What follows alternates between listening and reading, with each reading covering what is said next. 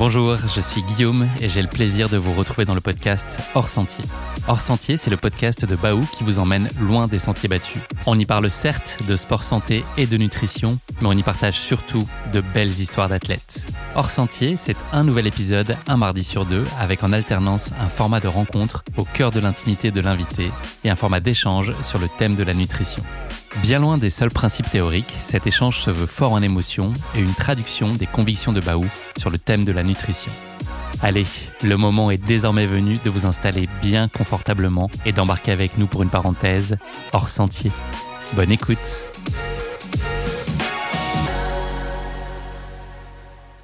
Bonjour, c'est Loana Lecomte. Bienvenue dans le troisième épisode du podcast Hors Sentier by Baou.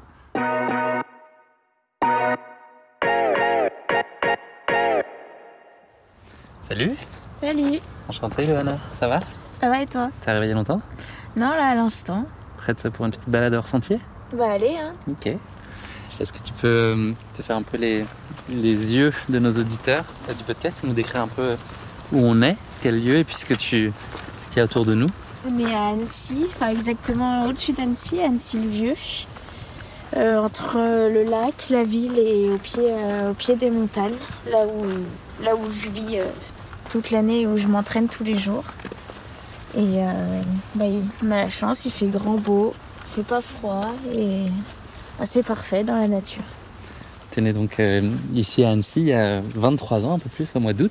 Euh, Qu'est-ce que ça t'évoque ici, euh, cette région, le lieu dans lequel on est aujourd'hui et puis les, les alentours C'est un lieu qui procure beaucoup de bien-être. Ouais, c'est ça. Ici, c'est vraiment c'est mon lieu ressource, mon repère. Enfin, c'est c'est l'endroit où j'ai besoin d'être euh, la plupart du temps et c'est là que, que je me sens bien. Même ouais, quand je pars plusieurs jours ou euh, en compétition ou en stage, c'est quand je reviens, c'est ça, Apaisant. ça, me- ouais, ça m'apaise. J'ai besoin de voir euh, ces montagnes, notamment le Parmelan. Enfin, j'ai toujours vécu au pied du Parmelan de... ouais, depuis petite. Mes grands-parents vivent dans le village juste en dessous. Et du coup, bah, de voir cette montagne, c'est, ça m'est familier, c'est, ça me rassure. Est-ce que c'est un lieu qui est aussi euh, très adapté pour euh, ta pratique sportive? C'est aussi ça qui fait son charme? C'est un terrain de jeu euh, génial pour toi? Ah bah oui, c'est sûr que bah, Annecy, c'est ouais, c'est niveau trail, VTT, vélo de route, c'est euh, c'est parfait. quoi. C'est un peu c'est le fief du sport outdoor, on va dire. que ce soit en été ou en hiver euh, pour le ski. C'est aussi pour ça, je pense que bah, j'ai été orientée des petites sur des sports, euh, des pratiques euh, extérieures comme le ski et le VTT. Là, on est sans VTT justement. Ça va de te balader dans les sentiers à pied? T'es pas trop frustré? Non, ça va, Ça c'est agréable. aussi, Bon, le mieux, c'est quand on a les chaussures adéquates pour pas glisser. Oui. tu, tu seras pas en train de parler de moi par hasard Là, j'ai déjà failli tomber. On a commencé l'interview il y a deux minutes. ça part mal. Non, c'est justement c'est ce que j'adore dans. En fait, j'adore le VTT, mais ce que je- ce que j'aime avant tout dans la pratique du sport, c'est c'est d'être en pleine nature et que ce soit avec un vélo, avec des skis au pied ou des baskets, bah c'est rien que le fait d'être dans la nature, au milieu de nulle part, euh, toute seule, c'est ça c'est ça dont j'ai besoin et c'est ça que je recherche à chaque entraînement et ce qui me motive un peu chaque jour.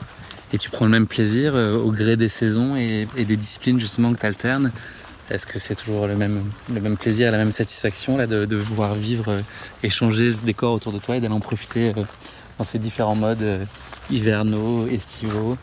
Oui, j'ai bah ouais, vraiment je prends tout le temps autant de plaisir. Après c'est vrai qu'en saison bah je fais euh, 90% du temps que du vélo, que ce soit vélo de route ou VTT. Donc euh, là j'essaye de profiter à l'automne de varier euh, un peu toutes les toutes les disciplines et la course à pied, la rando, c'est ouais, c'est vraiment quelque chose en fait qui c'est sûr c'est pas un repos euh, physique mais c'est un repos mental, ça m'apaise et ça me permet de, voilà, de sortir du vélo. Et ouais, j'en ai besoin. C'est un peu ma, ma thérapie, je dirais. Il n'y a que ici que ça t'offre ça? Non, non, mais vraiment d'être en montagne, dans la nature et en montagne, j'ai besoin, j'ai besoin de. Quand je pars, souvent, c'est, je veux aller à un sommet, vraiment m'éle- m'élever, quoi, pour euh, contempler après euh, le paysage et, et avoir un objectif aussi. Bah, là, ce matin, je suis partie de chez moi et je me suis dit, bon, allez, je grimpe au sommet de la montagne et je redescends. voilà, c'est ça l'objectif. Pas objectif de temps ou quoi que ce soit, c'est vraiment d'aller à un point et de revenir. C'est une grande chance de pouvoir faire ça. Ouais, oui, j'en suis consciente. C'est quoi ton spot de cœur à, proximité, là où ton endroit secret, qui ne sera peut-être plus si tu nous en parles, mais euh, c'est quoi l'endroit que tu chéris et qui t'apaise le plus? Est-ce qu'il y en a un en particulier ou est-ce que ça dépend vraiment de tes, envies du moment à chaque fois? Ah, Mon endroit vraiment qui, qui m'apaise, là où je vais tout le temps, et qui, qui, doit quand même rester secret, hein, je vais le dire. mais venez pas rouler là-bas, laissez-moi tranquille. Euh, c'est le parmelan et l'anglette. Enfin, c'est moi, j'habite. Mon papa habite à Viernoz et mes grands-parents à Villaz, donc c'est deux villages euh, tout près. Et bah, dès que je pars rouler, c'est pour aller rouler dans, dans ces chemins. C'est pas du. Je pense que pour ceux qui aiment le vrai VTT, c'est pas du beau VTT de randonnée. Mais moi, pour faire mes exercices, ça va très bien parce que c'est une longue montée euh, roulante. Enfin, roulante, non, mais une, ouais, une longue montée de. On fait 800 mètres de dénivelé d'un coup. Et après, les, chemins en descente, c'est les chemins euh, piétons. Donc, euh, c'est assez technique et j'adore ça. Après, voilà, je choisis aussi les moments stratégiques pour y aller pour pas embêter les marcheurs ou quoi. Donc, euh, Entre 4h et 5h du matin, par exemple Ouais, c'est ça. non, mais bon, j'ai la chance du coup d'être. Euh, bah, de vivre de mon sport. Donc, euh, quand j'y vais le matin, il n'y a, y a pas grand monde. Au moins, voilà, ça fait pas peur aux marcheurs. Je les gêne pas non plus et, et c'est top. Un petit détail, le, le, bruit que tu aimes le plus? Tu vas vivre ces moments-là en extérieur bah ouais, enfin ce serait, je dirais, le, bruit du silence. C'est, je pense que va toute personne qui est allée, enfin qui va dans la nature pour marcher, faire du vélo, enfin voilà, faire, qui sort dans la nature, il y a ce, cette ambiance, cette atmosphère quand, euh, quand on s'arrête. Et on entend un peu le vent, un petit peu des animaux loin, le bruit des clarines, des vaches. Enfin, c'est ouais, ça, c'est vraiment le, son que l'ambiance que, que j'adore.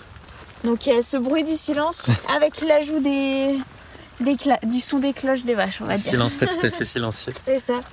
Est-ce que tu as déjà eu, euh, à part dans, tes jeunes années où tu as été amené à, bouger en France, mais depuis dans ta, dans ta vie d'adulte, eu euh, l'opportunité ou l'envie d'aller vivre euh, ailleurs? Est-ce que ça s'est présenté? Est-ce que c'est des choses que tu as considérées? J'ai jamais trop pensé à vivre ailleurs. Après, il y a plein d'endroits en France euh, que j'aime bien, qui m'apaisent, mais c'est vrai que là-dessus, je suis un peu chauvine et j'ai besoin de rester quand même dans mes montagnes, de revenir. Mais c'est sûr que bah, quand je m'entraîne l'hiver avec le froid, la pluie, le vent, des fois c'est dur et c'est vrai que d'habiter dans le sud, ce serait un peu plus facile. Mais bon, ça forge le caractère aussi, hein, ça peut être une opportunité euh, de travailler dans la difficulté. Ça forge le mental, mais ça permet aussi du coup de pas faire du vélo toute l'année et d'adapter la préparation. Donc euh, bah, s'il fait pas beau, je vais aller faire du ski de fond, du ski ou courir, un petit peu d'entraîneur. Ça me dérange pas, donc euh, ça va. mais oui, ça, ça endurcit. On a parlé de ton, ta relation à la nature, à l'environnement. Ton chez toi, il est comment? Il y a besoin de quoi pour que tu te sentes bien chez toi C'est quoi les éléments essentiels? Je saurais pas trop dire ce dont j'ai besoin. Enfin, je suis pas trop matérialiste ou quoi. J'ai pas besoin de grand chose. Mais ce qu'il me faut, c'est juste un petit endroit confortable pour me poser euh, après les entraînements, pour me relaxer. Et allez, si, il y a un truc je, me suis toujours dit, quand j'aurai un vrai chez moi, enfin voilà, dès que j'ai une maison à moi, c'est une belle cuisine pour, euh, pour faire à manger. Enfin, c'est quelque chose que j'aime. J'aime bien faire des trucs simples, mais j'aime bien bien manger. Et du coup, ouais, une belle cuisine. le faire dans des bonnes conditions. Ouais, c'est ça. Mais sinon, euh, ce serait tout. Juste une cuisine bien équipée, grande, euh, fonctionnelle et euh, un petit bout de canapé assez grand pour s'allonger, voilà. Et une petite douche pour après oui, Oui, quand même. ouais. Je suis venu avec euh, une partie de ta maison puisque je t'ai demandé de, venir avec euh, trois objets qui tiennent à cœur. Donc je vais commencer par le premier. Tu peux nous présenter ce que c'est De qui euh, s'agit-il? Alors c'est mon doudou cochon bis, on va dire, parce que c'est pas l'original que j'ai perdu il y a quelques années, mais j'ai eu la chance de, de retrouver à peu près la même. Donc c'est une petite peluche qui fait à peu près la taille de deux mains. Et c'est une marionnette en forme de cochon. Elle a l'air très douce, très moumoute. ouais, toute rose.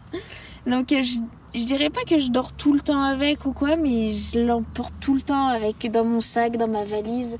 Dès que je pars en déplacement, c'est en fait le fait d'avoir cette odeur familière quand je suis à l'autre bout du monde ou en compétition, ça, ça me fait du bien, ça me rassure. Et il traîne tout le temps, soit dans mon lit, dans la chambre. Il y a un côté porte-bonheur au-delà du côté rassurant? Pas forcément J'ai pas trop de porte-bonheur, mais c'est. En fait, c'est un peu. Ouais, c'est ma, ma figure familière qui me suit euh, tout le temps. C'est. C'est mon copain depuis que je suis née, on va dire. qui ne t'a jamais trahi, tu es fidèle. C'est ça, c'est. C'est mon fidèle compagnon. tu es venu aussi avec un autre élément, est-ce que tu peux m'en parler? Un autre objet? Ouais, ça, comme, comme, comme vrai cycliste, je me balade tout le temps. Où que j'aille, que ce soit en rendez-vous, que ce soit à l'école, que ce soit euh, bah, pour enregistrer un podcast. J'ai toujours ma gourde avec moi, avec de l'eau. Mais ça, euh, je pense qu'on en parlait tout à l'heure, mais ça doit être un truc de cycliste de se balader toujours avec sa gourde d'eau. Mais oui, que ce soit donc euh, sur le vélo, il y a un petit, il y a un peu de produit énergétique dedans et le reste du temps c'est de l'eau toute la journée et la petite gourde à la main. tu es venu avec un troisième objet que tu portes sur toi. Alors on a de la chance parce que tu aurais pu ne pas avoir euh, à les porter aujourd'hui. Oui, c'est vrai. Et c'est bah, les lunettes de soleil.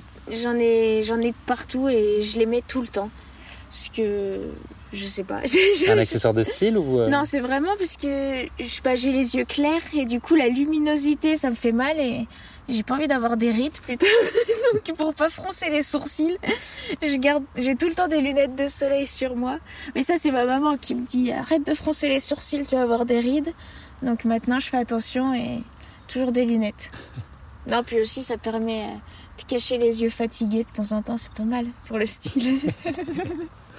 Allez on range les objets dans ton sac. On va reprendre notre petite marche.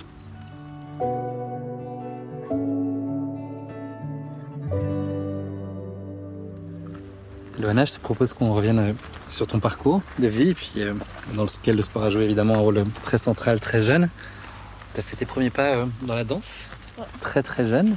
Ça n'a pas été forcément une expérience tout à fait concluante. Qu'est-ce qui t'allait pas et tout aspirais à quoi quand tu étais très jeune enfant? Alors, c'est vrai que mes parents, quand j'avais 3-4 ans, m'ont mis à la danse une année. J'ai de vagues souvenirs mais euh, je pense qu'ils se sont vite rendus compte que niveau élégance, grâce et euh, délicatesse, c'était pas trop ça chez moi. Dans un tutu, j'étais ouais, j'étais euh, j'étais une petite fille vraiment très musclée et assez assez carrée, assez dense pour faire de la danse. Enfin, voilà. ça s'écrit pas pareil, mais oui. Mais du coup, ils se sont dit bon, on va peut-être changer de sport. Et après, j'ai commencé le patinage artistique. J'adorais ça. Donc là, pareil, bah, j'étais plutôt. J'avais pas trop un physique de, patineuse, on va dire, mais. Ouais, j'aimais bien ça. J'en ai fait pendant trois ans, il me semble. Et ensuite, euh, on a déménagé dans une station de ski au carreau d'Arrache. Et bah là, un peu, bah, quand on vit en station, qu'on est à l'école de la station, bah, on n'a pas le choix. De faire du ski, ouais. c'est la religion. C'est un peu ça. Celui qui fait pas de ski, du coup, c'est un peu. Euh, bah, ouais, c'est, il se mélange pas trop aux autres parce que bah, tout le monde se voit au cours de ski, au ski club. C'est... Puis avant, c'était quand même une petite station, les carreaux. Bon, là, c'est un peu grandi. Mais du coup, ouais, c'est obligé de faire du ski. Et c'est comme ça que j'ai commencé le VTT. Tu étais toujours partante quand on te proposait ça ou tu étais toujours euh, ah oui, enthousiaste et dès que ça touchait au sport, tu avais de toute façon envie d'y aller ou de tester des nouvelles choses? Oui, c'est ça, j'aimais bien toucher à tout. J'ai pas trop de souvenirs de mes ressentis si j'aimais ça ou pas, mais quand on m'a mis au VTT, donc il y avait mon papy qui a, enfin, qui a toujours fait du vélo de route, qui, bah, lui c'était le plus heureux, quoi, qui, qui est une de ces petites filles qui, qui se mettent au vélo. Et dès que j'ai commencé avec... Euh, donc j'avais un vélo, c'était un peu une enclume, sans suspension. Il devait faire à peu près mon poids. mais je faisais, je faisais des courses, je faisais dernière et ça me plaisait. Et de là, bah, mes parents ont vu que j'avais envie de continuer. Ils m'ont acheté un vélo un peu mieux. Et après, bah, j'ai commencé à gagner les petites courses départementales. Et là, euh, bah, c'est là que l'histoire a commencé. Mes, enfin, mes grands-parents m'ont beaucoup euh, suivi, euh, emmené sur les courses, acheté les vélos parce que bah, j'ai aussi deux frères et sœurs, donc ça coûte cher. Euh, après, ça coûtait cher à mes parents le ski et le vélo, donc ils nous ont pas mal aidés là-dessus, mes grands-parents. Après, j'ai fait les deux pendant 8 ans. Puis il a fallu faire un choix. le plaisir, il prenait toujours le pas sur la performance ou est-ce que quand tu as vu que tu commençais à avoir des résultats, tu as commencé à avoir une émulation particulière avec l'aspect compétitif et c'est aussi un, gros euh, moteur dans ta pratique? Ah, Non, je pense que vraiment c'était avant tout le plaisir et de faire du sport en pleine nature parce que en ski j'avais des bons résultats mais je gagnais pas forcément et je me faisais quand même euh, plaisir. Et en vélo, c'était surtout le fait d'être avec euh, mes copines, enfin les copains, les copines et c'était avant tout ça qui me faisait, qui me faisait plaisir. Dans les souvenirs euh, marquants, en 2012, il y a un moment qui est, je pense, assez décisif. Tu vas nous le dire, mais qui est le, titre de Julie Bresset euh, au JO de Londres euh, en 2012. Tu alors en quatrième. Mm. Tu t'es dit quoi en la voyant en haut de la boîte? Est-ce que tu t'es dit un jour ça sera moi, un jour j'aimerais que ça soit moi ou, ou c'est de toute façon inenvisageable Ouais, c'était. Bah là, à cette période, c'était vraiment au moment où mes parents ils commençaient à me dire il va falloir faire un choix entre le ski ou le VTT parce que bah, les deux saisons se chevauchent et c'est compliqué de faire les deux. Enfin, c'est pas comme du ski de fond et du VTT, là, c'est vraiment deux disciplines assez différentes. Et euh, j'ai vu, j'ai vu Julie euh, gagner euh, les Jeux bah, l'été 2012 à Londres. Et là, quand je l'ai vue, d'un coup, je me suis mise un peu, enfin, je me suis mise à pleurer devant mon papa. Et je lui ai dit, mais en fait, c'est ça que je veux faire. ça m'a fait. Ouais, ça m'a vraiment euh, mis des émotions euh, très fortes quand euh, j'ai vu cette victoire. Malheureusement, j'étais déjà inscrite. Enfin, malheureusement, non, parce que c'était, c'était trop cool. J'étais déjà inscrite au Pôle Espoir Ski à Chamonix, où j'allais aller faire mon année de troisième. Donc, ça allait être une année un peu plus consacrée au ski. Mais après ça, je savais que mon choix, il allait plus s'orienter sur le VTT. Ça a été une accumulation de petits détails, ça n'a pas été un choix très tranché et très simple, j'imagine. Ça a été des accumulations de petites choses qui t'ont fait prendre la décision de t'orienter plus vers la VTT Oui, bah déjà, pour moi, faire des choix, c'est difficile. Mais alors, quand euh, à 13 ans, faire un choix un peu décisif, là, c'était très compliqué. Puis bah mes parents ils voulaient pas non plus orienter mon choix donc c'est délicat aussi pour des parents d'aider son enfant à faire un choix sans l'orienter non plus mais en tout cas je regrette pas je, pense avoir fait le bon choix quand même non je suis sûre d'avoir fait le bon choix et et puis voilà je suis heureuse c'est le principal est-ce qu'il t'est arrivé, Loana, que hum, voilà, qu'il y ait des, remarques qui soient faites sur euh, ton physique ou ton gabarit Et puis, si oui, est-ce que ça, ça glissait sur toi ou est-ce que ça a pu t'impacter? Euh, bah, c'est vrai qu'à la sortie du confinement, en fait, euh, j'ai perdu pas mal de kilos, mais sans rien faire. Enfin, c'est juste que j'ai, mon entraîneur m'a pas trop fait rouler pendant le confinement. J'ai pas fait beaucoup d'entraîneurs, donc dès que j'ai repris j'ai un peu fondu d'un coup, mais j'ai jamais rien changé à mon alimentation. Et il y a eu des petites remarques ou quoi, mais j'en prenais pas compte. Mais après, voilà, ça reste un sujet un peu tabou pour. Enfin, tabou. Non, pas tabou, mais un peu sensible pour moi parce que m'a toujours. J'ai toujours été un peu plus musclée, un peu plus dense que mes copines depuis petite. Donc, euh, ouais, c'est assez sensible pour moi euh, quand on fait des remarques par rapport à mon physique, mais ce qui m'aide, c'est juste d'en parler. Et euh, voilà, j'ai su m'entourer euh, de bonnes des bonnes personnes qui arrivent à comprendre un peu euh, ce que je ressens. Et, et voilà, et je me fais. J'ai une, ouais, j'ai une copine qui m'aide beaucoup là-dessus, donc c'est cool. Puis j'en parle, et ça, c'est. C'est le principal, mais c'est vrai que dans le sport ou dans la vie de tous les jours, maintenant le physique, c'est, il y a beaucoup, enfin les gens critiquent facilement, même si là, ça a tendance maintenant à être un peu euh, le la mode body positive, euh, accepté. Mais dans un port où le rapport poids-puissance c'est important, il y a beaucoup de remarques. Euh, mais maintenant, je fais mon truc. Je sais que je suis en bonne santé, que je mange très bien, que je manque de rien. Et puis voilà, ma morphologie c'est d'être comme ça. Ma maman elle a le même gabarit que moi, donc euh, j'ai rien à leur prouver à ceux qui, à ceux qui critiquent. Tant que ça marche en vélo, moi je m'en fous. Est-ce qu'il. Parce que tu as le souvenir d'un moment où tu as pu prendre conscience de ton potentiel. Est-ce que c'est est-ce que ce moment est arrivé? Est-ce que c'est toi-même qu'on a pris conscience? Est-ce que tu besoin du regard des autres posé sur toi pour te faire euh, comprendre que tu avais euh, quelque chose en plus et que tu avais un, certain talent?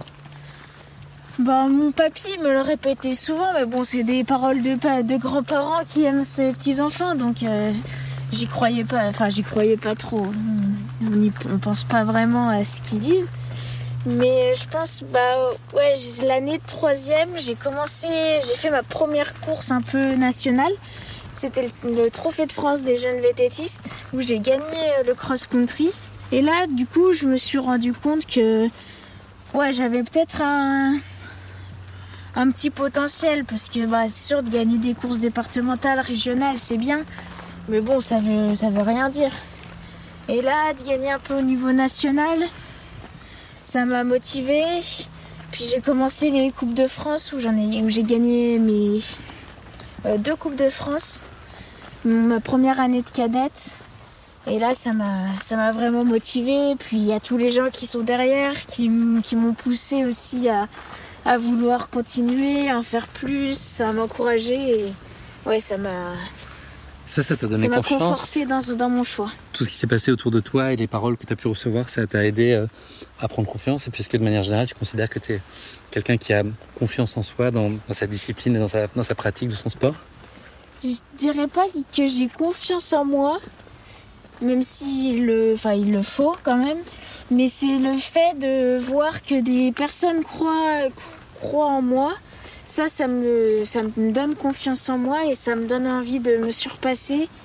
Donc, euh, avant tout pour moi, mais aussi pour, euh, pour les autres, de voir euh, les émotions dans leur, vie, dans leur regard, que ce soit mes parents, mes grands-parents. Enfin, ouais, c'était vraiment ça. Mais c'est surtout le, plaisir et ouais, les encouragements des autres. Enfin, et là, je me rends de plus en plus compte, mais maintenant, quand Hier encore, j'étais avec le. Je suis allée voir les, jeunes du club d'Annecy. Et j'arrive pas à me rendre compte qu'en fait, eux, ils peuvent euh, m'admirer, enfin, que je suis leur idole, alors que pour moi, enfin, je suis licenciée du club comme eux. Et c'est vrai que. Ouais, c'est difficile de se rendre compte. En gros, ils me regardent comme moi, je regardais Julie Bresset. Ou je la regarde encore maintenant, mais je la connais, donc c'est différent. Mais avant, quand je voyais Julie à la télé, c'était. Waouh mais jamais de ma vie j'aurais pensé la côtoyer. Et du coup, c'est un peu pareil et c'est drôle. Et j'en parlais avec les parents du club euh, hier et je me rends vraiment pas compte de ça. Quand tu étais au lycée, c'était quoi ton, rêve d'avenir? Tu t'imaginais quoi comme trajectoire? Est-ce que là, as commencé tu commençais à t'autoriser un peu cette possibilité de te dire que ça pourrait devenir un métier ou en tout cas une brique euh, très centrale de ta vie? Au lycée, bah en seconde, j'ai vraiment. C'était un peu l'année de transition où je faisais plus de ski, le vélo. Bon, j'allais aux entraînements le mercredi et le samedi, voilà. Mais en fait, je restais un peu euh, tranquille. Je profitais de la vie euh, d'ado euh, normale, on va dire. et après, quand je suis arrivée au Pôle France, j'ai fait ma première et ma terminale à Besançon, donc au Pôle France VTT. Mais je me suis, je me suis, j'ai jamais trop imaginé pouvoir euh, vraiment vivre du VTT, avoir les résultats que j'ai pu avoir. Donc euh, je profitais un peu de l'instant présent, je vivais euh, au jour le jour. Mais ouais, dans ma tête, c'est bah, comme dans la tête des profs, c'était bah, qu'est-ce que vous voulez faire post-bac, quel métier vous voulez faire. Et jamais, jamais j'ai dit bah, je veux faire cycliste professionnel. Tu disais quoi? Astronaute? Ouais. Non, c'était. J'ai eu une longue période où j'avais envie de faire euh, kiné. Et même des fois maintenant, je me pose la question. Je me dis, tiens, pourquoi pas en reconversion? Parce que j'aime vraiment tout ce qui est anatomie, physiologie, ça, ça me passionne. Ou alors euh, nutritionniste. Parce que j'aime bien cuisiner, j'aime bien savoir. Euh, savoir pourquoi je mange ça et qu'est-ce qu'il faut aussi, qu'est-ce qui est bon pour la récupération, pour tout. Et même euh, rien que dans l'alimentation santé en quelque sorte, enfin, je pense que ça part de là. C'est si on mange bien, équilibré, des bonnes choses, bah, on peut éviter aussi euh, pas mal euh, de problèmes de santé. Et c'est vraiment ça qui, qui me passionne et j'aime bien, même encore maintenant, lire des articles là-dessus, parler avec des gens qui s'y connaissent. Donc c'était un peu les deux idées que j'avais post-bac. Tu as ensuite franchi euh, les paliers euh, vitesse grand V en junior euh, et ensuite en, espoir. Le détachement dont tu parlais, l'espèce de légèreté, est-ce qu'elle est facile à préserver dans ces moments-là ou est-ce que ça devient un peu étourdissant tout ce qui se passe autour de soi et ces résultats qui peuvent peut-être parfois un peu te dépasser? Junior espoir, on va dire que ça allait parce que j'ai monté, je montais crescendo. Enfin, mon niveau et mes résultats ont augmenté un peu crescendo au fur et à mesure, mais c'est vraiment à partir du moment où je me suis fait surclasser euh, chez les élites. Donc j'étais dans ma troisième année espoir. Et là, j'ai commencé à gagner la première Coupe du Monde. Ensuite, l'année d'après, je gagne 4, euh, 4, oui, 4 Coupes du Monde. Et là, d'un coup, c'était. Euh, tout est arrivé d'un coup, les sponsors, tout le monde commençait à s'intéresser à moi, mais encore plus qu'avant. Et là, je pense que personne n'est prêt à ça. Et... Mais j'ai eu la chance d'avoir euh, ouais, d'avoir une équipe et des gens qui ont su euh, qui ont su mettre en place et qui ont su m'entourer à temps avant d'être submergé par euh, des trucs et ne plus savoir quoi faire. C'est toi qui en as exprimé le besoin ou c'est eux qui étaient venus à toi sentant que la situation était en train de, s'accélérer c'est vraiment bah, la Fédération française de cyclisme notamment le sélectionneur qui voyait les choses arriver avant qu'elles arrivent et qui a su mettre en place donc euh, bah, un accompagnement. Donc j'ai eu un j'ai un manager bah, toujours le même avec lequel euh, ça se passe super bien. Et qui a su voilà faire euh, le tri et faire aussi la passerelle entre moi et les, différentes demandes. Parce que moi je je je suis je naïve et je suis un peu gentille Bon, on arrive vers moi, on me propose un truc, je dis bah oui, c'est cool. Puis j'ai envie de faire plaisir à tout le monde et du coup, c'est. Voilà, lui, il est là pour. Euh, il a un peu la place du méchant, quoi. Il est là pour dire non et mettre des barrières. c'est important pour toi d'avoir de la, continuité. Euh, je pense notamment à Philippe Chanteau, mon entraîneur. C'est fondamental d'avoir des gens avec qui t'inscris une relation dans la durée. Ah oui, ouais, c'est. J'aime bien écrire, euh, écrire des histoires, des longues histoires et. Et en fait, la base, je pense, pour moi en tout cas, c'est vraiment de créer cette relation de confiance où, que j'ai pu, qu'on a pu créer avec Philippe et avec tout ce cercle autour de moi qui, est avec moi, tout, qui s'occupe de moi toute l'année. Et voilà, je sais que bah, les entraînements qu'il va me donner, je les suis à la lettre et j'ai totalement confiance en ce qu'il peut me dire. Il me connaît ouais, il me connaît par cœur. Sur le plan euh, physiologique et physique, euh, voilà, il sait aussi comment mon corps va réagir à, quel entraînement, euh, que, comment être le plus en forme possible. Et oui, pour moi, c'est important. Et ta personnalité aussi, tu as parlé du physique, mais aussi ta façon oh, d'être, bah comment te, pousser quand il faut, savoir s'arrêter quand c'est plus le moment. C'est ça, il sait quoi dire, il connaît mon sale caractère, il sait que des fois, si je l'envoie chier, bon, c'est pas Voilà, c'est pas grave si, euh, si euh, la Loana, il se caractère de cochon qui, qui parle, mais je le pense pas forcément. Et non, oui, c'est aussi important ça, parce que je suis 100% euh, naturel avec lui. Je, prends pas des pincettes et lui non plus. C'est ça, c'est ça que j'aime bien. C'est les gens entiers, être entier et entière.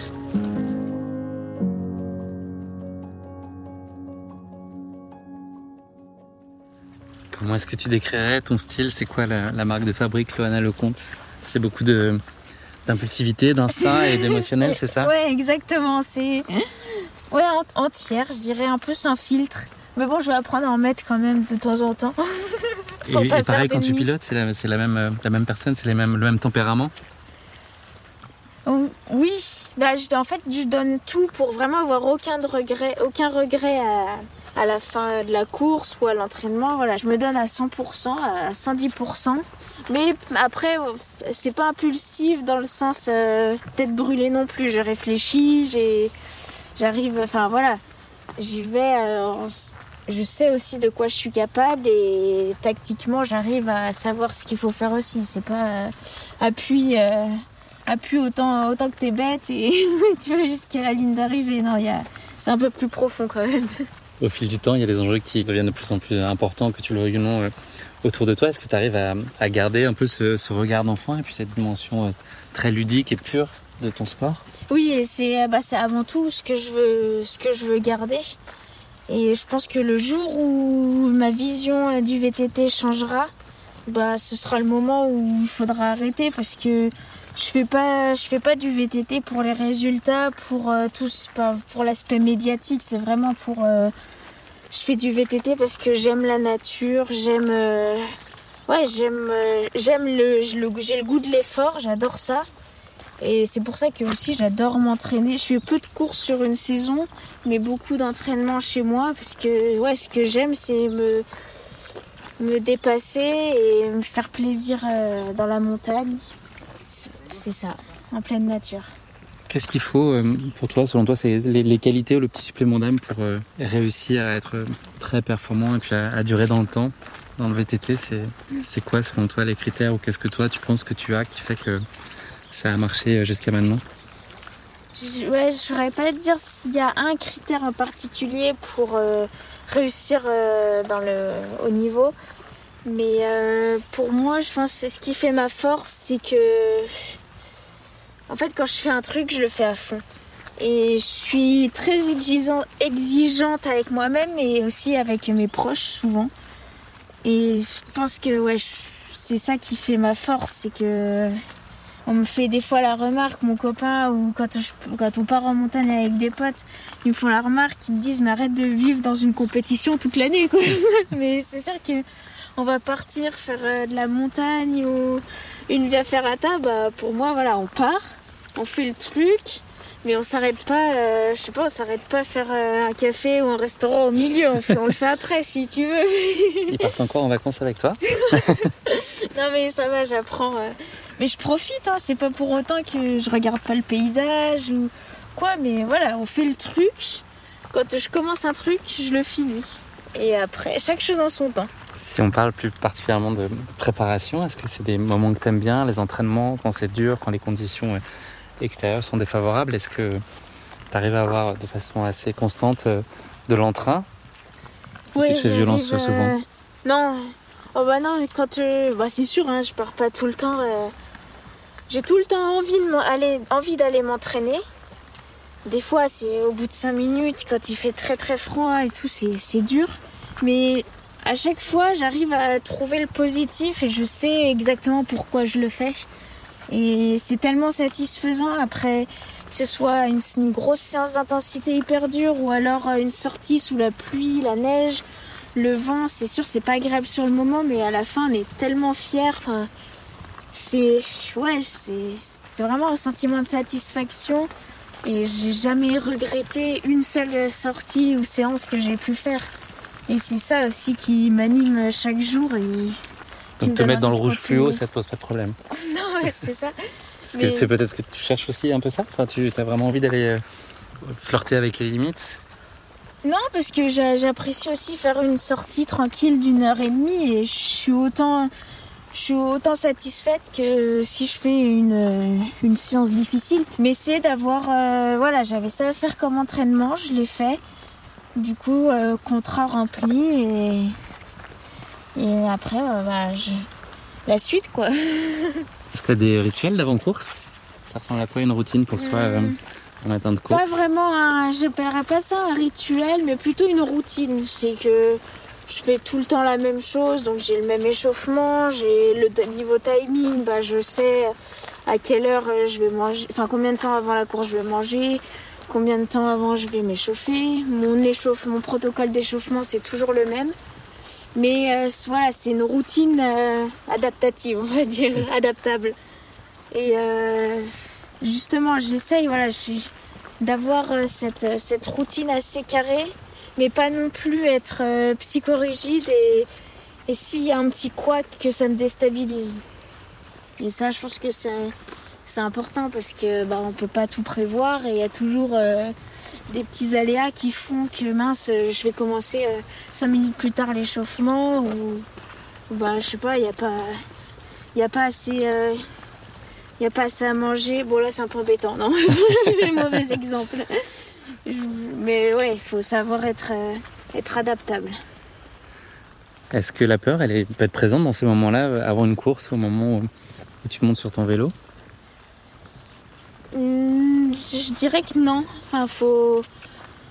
C'est des. Faut pas avoir cette, peur. Enfin, après, si, il y a de la bonne peur, c'est de la pression, le stress d'avant-course, mais j'essaye vraiment de mettre dans, dans, dans, la tête et je pense que c'est important. en gros, d'avoir aucun regret à l'entraînement pendant ma préparation et savoir que j'ai tout fait pour être euh, au top euh, le jour de la course.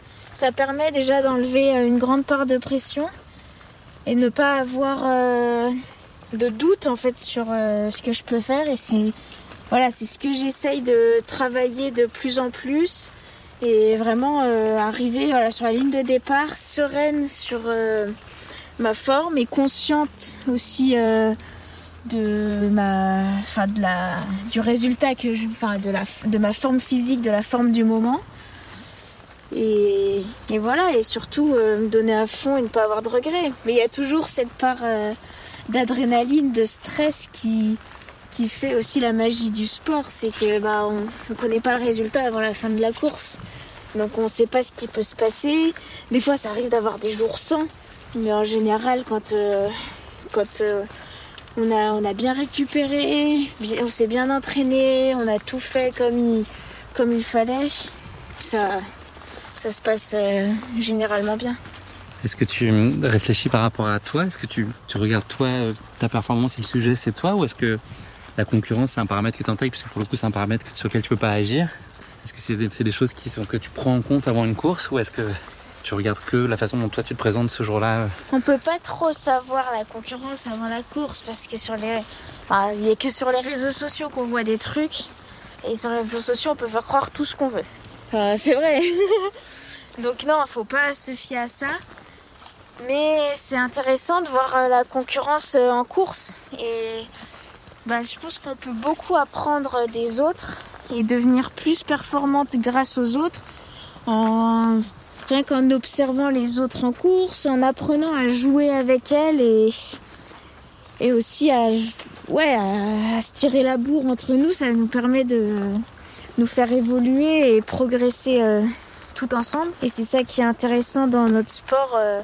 ah oui, c'est on part, c'est une mass start euh, au départ, donc on part tout ensemble et on arrive. Enfin, le but c'est d'arriver la première et c'est ça, j'apprends aussi à, voilà, tirer du positif et surtout à courir avec les autres. Et j'ai beaucoup appris cette année et j'ai hâte euh, de démarrer la saison prochaine pour continuer d'apprendre là-dessus. Tu as été euh, championne d'Europe euh, en juillet dernier, quatrième au championnat du monde, tu étais en pleine possession de tes moyens. Tu as fini quatrième aussi du général de la Coupe du Monde. Ça a été une année évidemment très pleine. Est-ce que c'était au-delà de ce que tu pouvais espérer? Alors, bah, on avait dit en début de saison, objectif championnat du monde. Bon, bah, enfin, championnat d'Europe, championnat du monde, toute la grosse partie de l'été. Donc, euh, bah, pour moi, l'objectif est accompli sur les championnats d'Europe et sur les championnats du monde, j'ai aucun regret sur le fait que, bah, voilà, toute ma préparation, je l'ai faite correctement. Été, bah, été en forme de enfin, une semaine avant sur les championnats d'Europe. Donc logiquement, je savais que j'allais être en forme sur les championnats du monde. Après, j'étais un petit peu malade et je pense que j'ai pas réussi non plus, malgré tout ce que tout le monde a voulu mettre en place pour gérer toute la, toute, euh, l'ampleur de l'événement, le stress, le monde.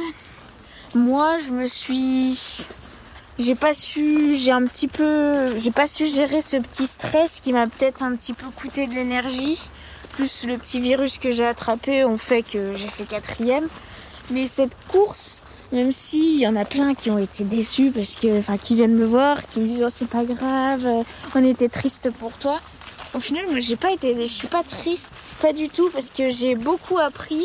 je me suis vraiment. Bah, c'était une course que j'ai faite au mental parce que c'était très très dur. Enfin, je regardais mes watts, c'était des watts que je fais même pas à l'entraînement. Enfin, ouais, j'arrivais pas à appuyer sur les pédales, mais le fait de voir tous ces gens pour, euh, pour soutenir les Françaises, en plus, bah, il y avait Pauline qui était devant, donc les gens, ça les motive encore plus. Et bah, ça m'a permis d'aller chercher cette quatrième place, d'apprendre aussi beaucoup sur euh, moi, sur euh, la préparation, savoir aussi, bah, les choses que j'ai bien faites et les choses que j'ai mal faites et qui, m'ont coûté de l'énergie. Donc euh, même s'il n'y a pas eu de médaille à l'arrivée, j'en tirerai quand même du positif et de toute façon euh, on peut pas toujours gagner. Hein. Puis ma mamie elle m'avait envoyé hein, cette citation après les Jeux Olympiques mais c'est bah, elle est tout le temps valable quoi c'est on perd jamais soit on gagne soit on apprend il me semble c'est Nelson Mandela Exactement. Et euh, bah, c'est vrai, hein. à chaque fois, euh, même quand je gagne, j'apprends.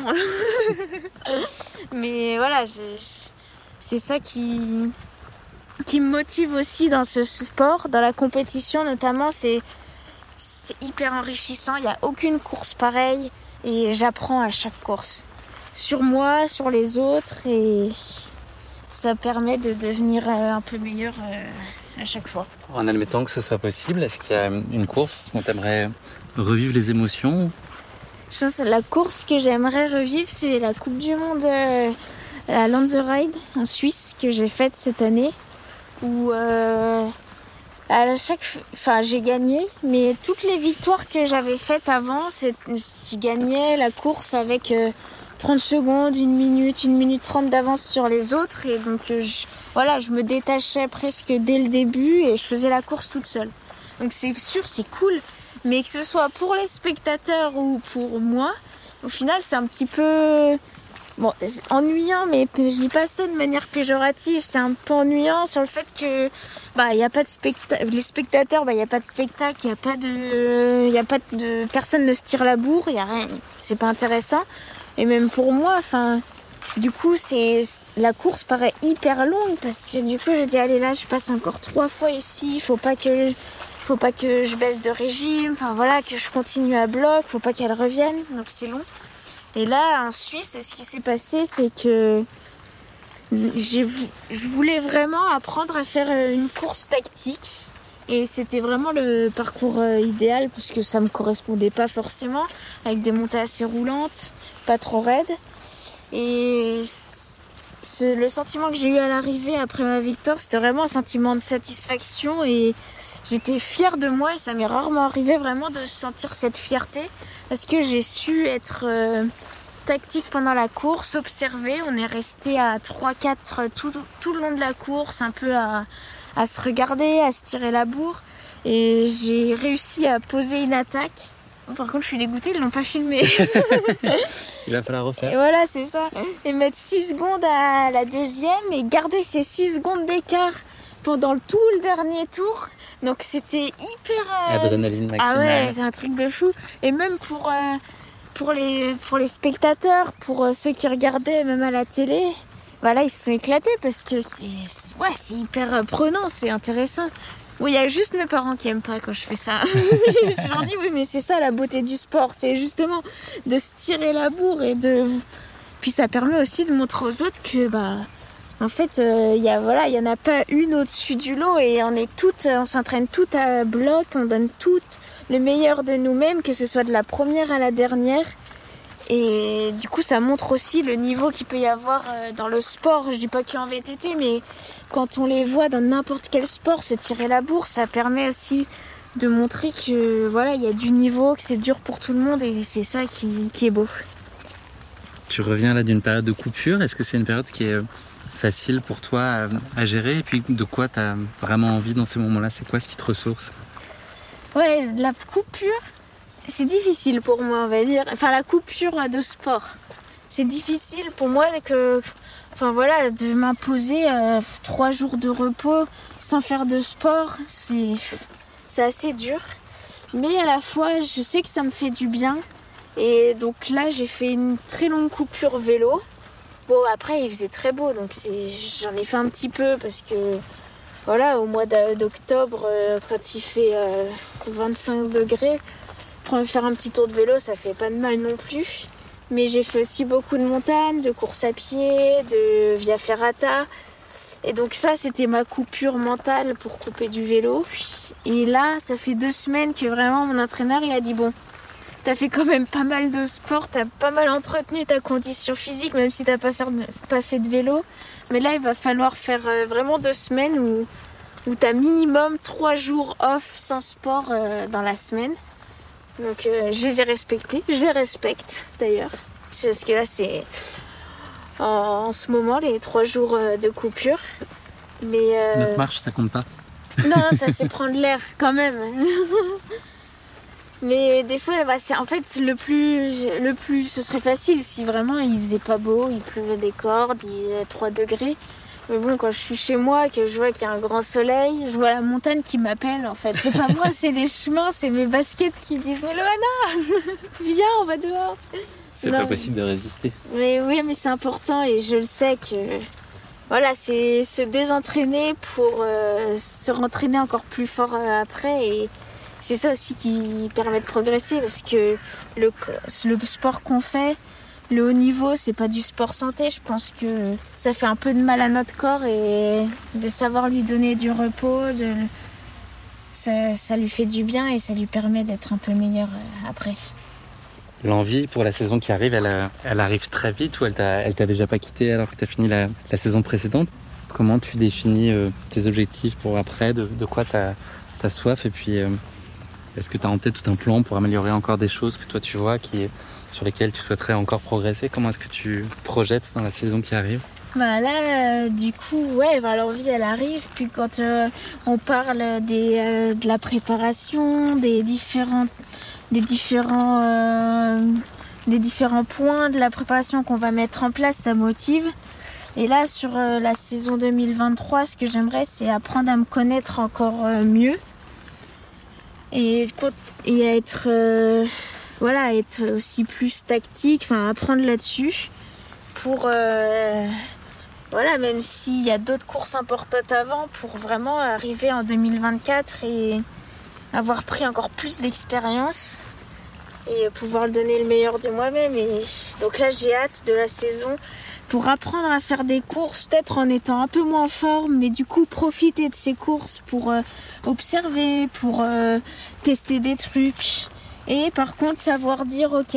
Donc euh, là, on, se désentraîne un peu, mais je veux être en forme à telle date, telle date, pour savoir être en, voilà, avoir confiance en, mes capacités sur euh, une course d'un jour et arriver sereine.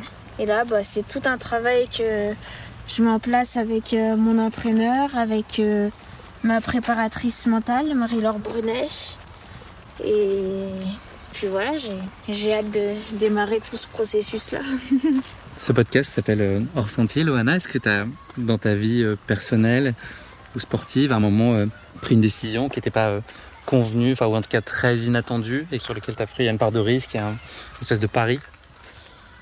Je dirais pas du coup que ça sort des sentiers parce que ça reste dans le milieu du vélo, mais un choix que j'ai pris un peu sur un coup de tête au dernier moment et ouais c'était un peu c'était pas très cool de ma part on va dire. C'est que quand j'étais en seconde mon entraîneur actuel Philippe Chanteau voulait que j'aille au pôle France. VTT à Besançon et j'avais refusé donc j'ai fait toute l'année de seconde à Annecy euh, comme une lycéenne euh, normale. Et euh, et d'un coup, je sais pas ce qui m'a pris. Donc l'été entre la seconde et la première, normalement je devais rester à Annecy, euh, faire ma, première, ma terminale au lycée Annecy. D'un coup, le 28 août, j'ai décidé, j'ai dit à mon père, en fait, je vais aller au Pôle France. Du coup, bah, avec cette décision assez culottée, mon père il a appelé Philippe en disant bon bah Loana elle a changé d'avis, euh, elle aimerait bien euh, intégrer le Pôle France là pour la rentrée dans, dans deux jours. Et là, bah, Philippe a dit ok. Et il a fallu lui un peu remuer ciel et terre pour euh, pouvoir m'inscrire au lycée à Besançon, trouver un appart pour les week-ends, tout organiser en deux jours. Donc c'est un peu, euh, voilà, c'est un peu l'anecdote hors sentier, un peu culotté. Et, et aucun Mais je regrette pas. Bah non, pas du tout.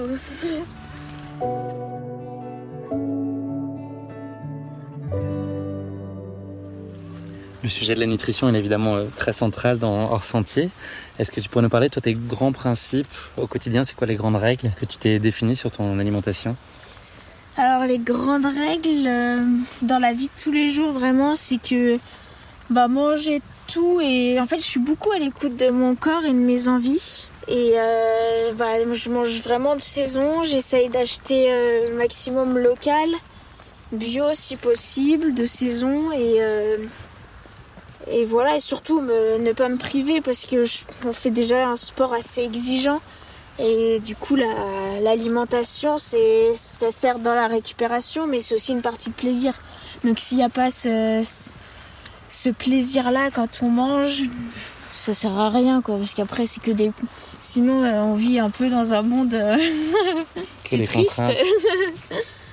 non, et ben après, euh, ce que je fais... Enfin, J'aime, euh, je fais, je mange beaucoup au petit déjeuner parce que j'adore. C'est mon repas préféré, je pense. Et ouais, pour moi, c'est un des trucs les plus importants et c'est, euh, on va dire, que ça fait partie du premier conseil nutrition que je peux donner. C'est, voilà, le petit déjeuner, ça, c'est vraiment pour moi le repas le plus important. Bien manger, protéiné, du bon gras, avec euh, ouais des, des bonnes céréales, c'est c'est hyper important, ça permet de faire le plein pour toute la journée et c'est un peu notre euh, le carburant de la journée.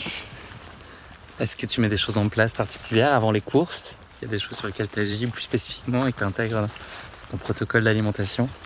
Hum, J'ai vraiment la même alimentation toute l'année, tout, tout le temps. Je change pas grand chose. Après, bah, avant la course, en fonction euh, de l'heure du départ, bah, soit je prends un repas souvent, ça va être riz, œuf, un repas 3h30, 4h avant. Et si euh, c'est un peu trop lourd, enfin c'est un peu, c'est une horaire un peu, euh, un peu charnière, on va dire. Là, j'achète souvent, c'est euh, quelque chose qui se digère très rapidement que je vais manger deux heures avant, avant l'heure du départ. Et pendant la course?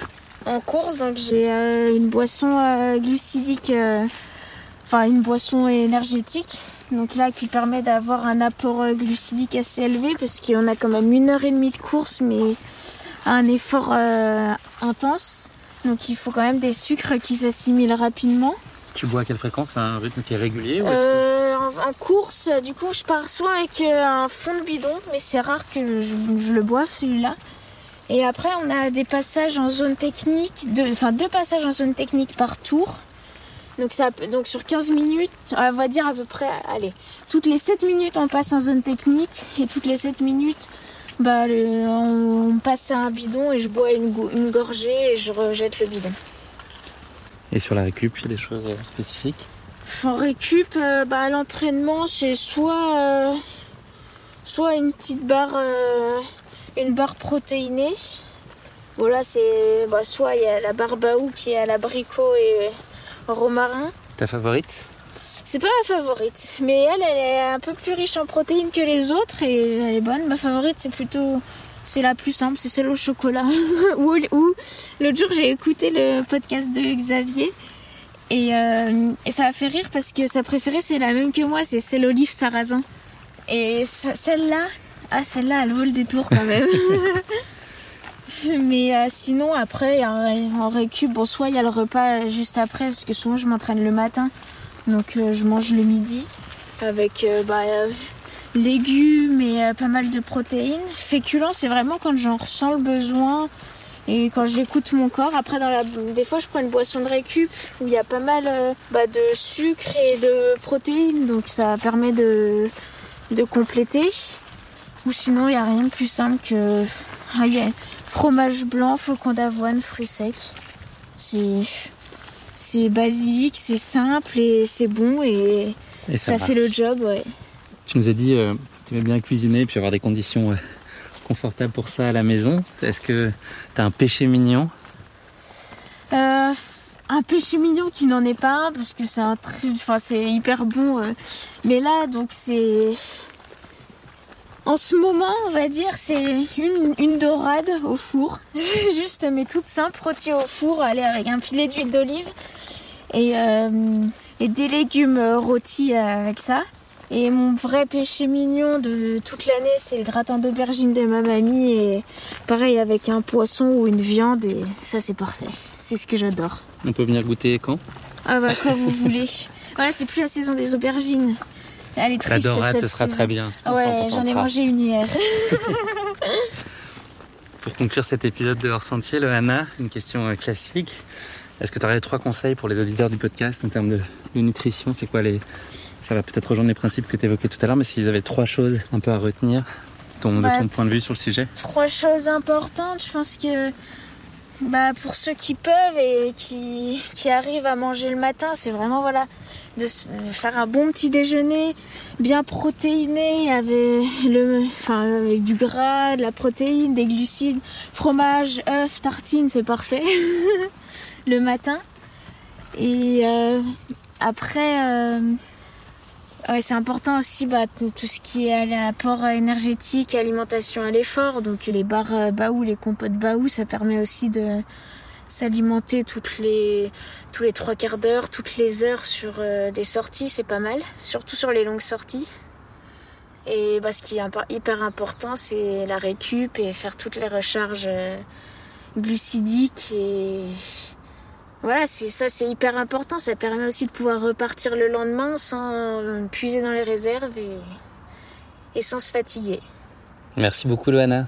Bah, merci à toi. C'était une très belle balade hors sentier, Ouais. hyper enrichissante. Et puis voilà, c'était très intéressant de pouvoir hein, en savoir plus sur ton parcours et sur ta vie euh, plus personnelle. Merci pour tout ce que tu as partagé aux auditeurs. Et puis, euh, je te souhaite évidemment une très belle saison. Bah, merci beaucoup et je vais aller nettoyer mes chaussures. De...